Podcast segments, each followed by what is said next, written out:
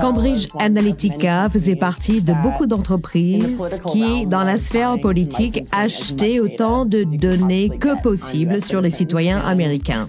Les opérations psychologiques signifient l'utilisation des sciences du comportement pour comprendre la prise de décision et comment persuader des individus. C'était la stratégie de Cambridge Analytica. Ils travaillaient avec les psychologues du comportement afin de construire des sondages pour tester la vision du monde des individus et comment ces individus prennent leurs décisions.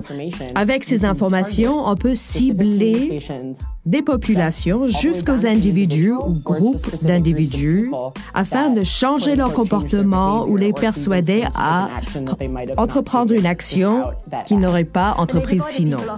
Facebook doit mourir, comme Romeo Must Die, pour faire référence à ce film des années 90 qui est un grand classique de la communauté afro et asiatique, puisqu'il réunissait deux stars du moment de chacune de ces communautés, Halia, la princesse du RB, et Jet Li, le prince du Kung Fu. Facebook doit mourir.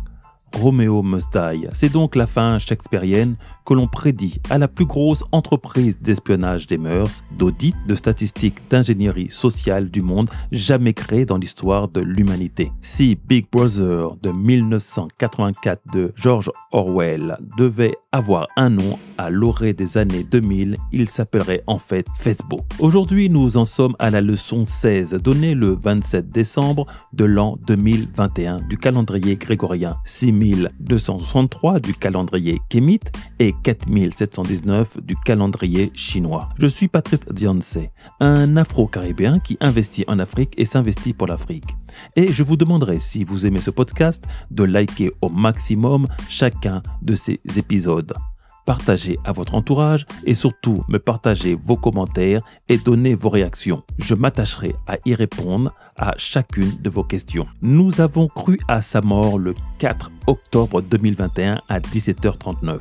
Le réseau social, Facebook et ses filiales, Messenger, Instagram et WhatsApp, sont devenus mondialement indisponibles pendant 7 heures. Mais ce ne fut qu'une estocade qui ne l'avait que très légèrement éraflé égratigné, à peine blessé et en vérité que l'amorce de sa mutation. Le jeudi 28 octobre, donc 24 jours plus tard, Mark Zuckerberg a annoncé que Facebook s'appellerait désormais Metaverse. La connexion à ce dernier sera disjointe du réseau social, dit-il avec malice. Comme le ver à soie qui casse son cocon pour vivre sa nouvelle vie de papillon et là pour le cas devenir le métaverse pour méta-univers encore plus puissant et plus diabolique qu'avant. Pourquoi je vous parle de Facebook, qui n'est que la figure emblématique, la vitrine ou la partie émargée d'un iceberg d'un vaste projet qui remonte à la naissance de ce qu'on appelle la science-fiction. Beaucoup de scientifiques, de vrais scientifiques et chercheurs se sont adonnés au jeu de l'anticipation au début du siècle dernier, se sont prêtés à ce jeu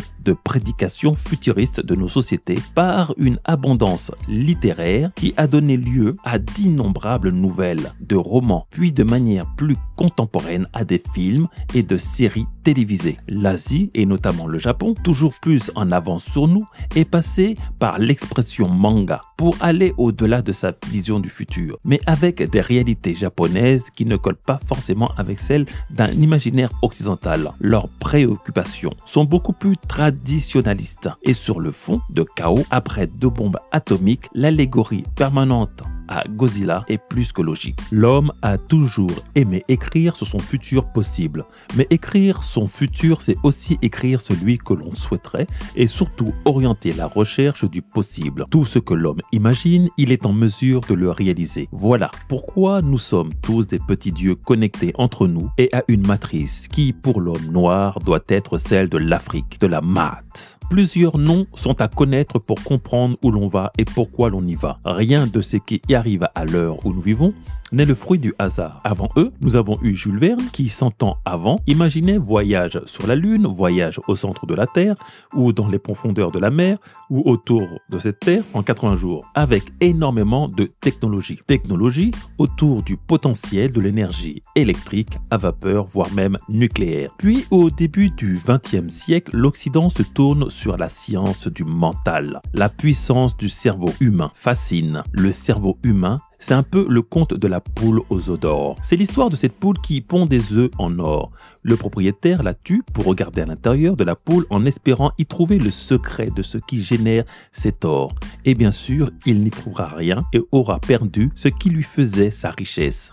La poule et ses œufs d'or. Les œufs d'or sont notre cerveau et pour l'ouvrir et le comprendre, un accent particulier a été mis avec énormément de recherches sur la psychologie, la psychiatrie et la psychométrie. Apparaissent deux figures importantes. Le premier, Isaac Asimov, le père de l'éthique, de la robotique et de l'intelligence artificielle, mais dont l'œuvre magistrale, dystopique et épique, digne de la saga Star Wars, sont les fondations, où il pose les bases de la psychohistoire c'est-à-dire celle d'une science fictive dont le but est de prévoir l'histoire à partir des connaissances sur la psychologie humaine et les phénomènes sociaux en appliquant une analyse statistique à l'image de la physique statistique. Le second, Philippe Cadic, pose la théorie de la précognition, c'est-à-dire la possibilité de prédire le crime avant qu'il soit commis ou que l'idée de la commettre le soit. L'idée est donc de neutraliser ou arrêter un individu avant qu'il soit passé à l'acte ou ait eu l'idée d'y passer. Cela a donné le film Minority Report, une sorte de voyage au bout de l'obsession sécuritaire, réalisé par Steven Spielberg, un réalisateur très important souvent dans l'analyse cinématographique avant-gardiste des dérives de nos sociétés modernes occidentales. La précognition et la vision oppressante, distordue et folle du monde se résument par 1984 de George Orwell, qui n'est plus à présenter tellement ce livre a déjà été utilisé pour démontrer la folie où nous mènent les réseaux sociaux. Mais aujourd'hui, il ne s'agit pas de vous servir du réchauffé, mais de vous expliquer ce vers quoi on va et pourquoi on y va.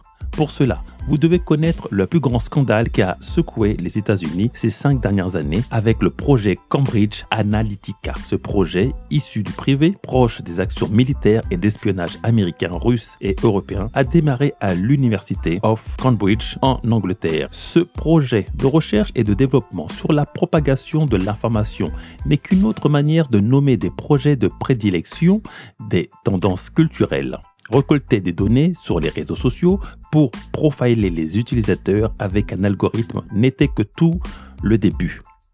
Une fois les attributs comportementaux identifiés, collectés et maîtrisés, il devient possible de faire tourner des simulations pour cartographier à l'échelle la manière dont ils communiquent et interagissent les uns avec les autres. Cela n'est pas sans rappeler certaines expériences des années 1990 dans un champ de recherche extrêmement spécialisé de la sociologie appelé le champ des sociétés artificielles expériences qui tentèrent à l'aide de systèmes multi-agents rudimentaires de faire pousser des sociétés in silico. Tout comme dans les fondations d'Isaac Asimov citées plus haut, dans laquelle des scientifiques utilisaient d'immenses jeux de données sur la société pour créer le champ de la psychohistoire, ce qui lui permettait non seulement de prédire le futur, mais également de le contrôler. Pour avoir des prédictions bonnes ou se rapprochant de la réalité, plus que des statistiques aléatoires, l'on peut le faire directement à partir de l'outil informatique et notamment Internet. Partout où vous vous loguez, même avec un pseudo, c'est la création de statistiques et d'analyses comportementales. La finalité ultime est le marquage de la bête, comme le dit le président Macron qui pourra se justifier demain par une précision plus sûre de la donnée et de son appartenance. Pour l'instant, votre numéro de téléphone, numéro de sécurité sociale ou de carte d'identité suffisent.